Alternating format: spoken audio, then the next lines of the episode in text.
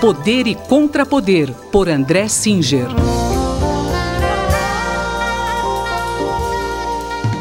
Professor André Singer, é, o governo conseguiu chegar a um acordo com o Congresso Nacional a respeito é, das condições de divisão do orçamento.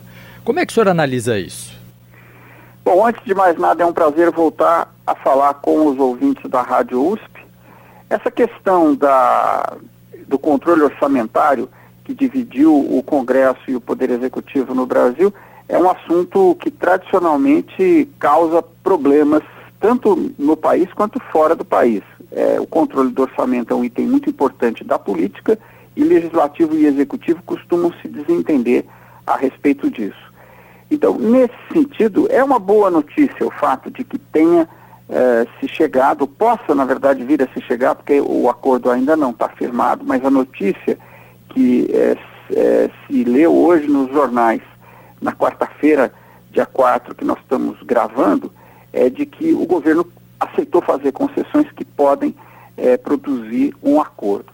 O problema não é esse, na verdade, o problema é o que aconteceu antes dessa notícia, quando os desentendimentos em torno da questão do orçamento levaram a situação brasileira àquilo que alguns analistas chamaram de beirada de uma ruptura institucional.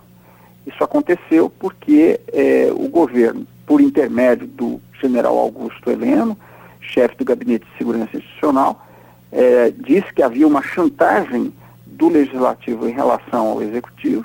Na sequência, ocorreu a convocação de manifestações contra o Congresso Nacional, manifestações essas que tiveram o apoio do presidente da República. Essas manifestações ainda não ocorreram. E o presidente da República, quando isto veio a público, recuou, dizendo que ele não havia dado apoio, apenas havia divulgado as manifestações em redes sociais de caráter particular. No entanto, qualquer movimento no sentido de que o executivo apoie manifestações que estão pedindo nada mais, nada menos que o fechamento do Congresso, é de uma gravidade enorme. Pois é. E como é que isso tudo se encaixa no panorama mais geral que vinha sendo analisado até o final do, do ano passado, professor? Pois é, eu agradeço essa oportunidade, Gustavo, que você me dá fazendo essa pergunta, porque de fato nós tivemos algumas semanas sem falar com os ouvintes da Rádio USP. E durante todo o ano passado, esse problema da escalada, né, é, nós poderíamos chamar de uma escalada autoritária do governo, esteve na pauta o tempo todo.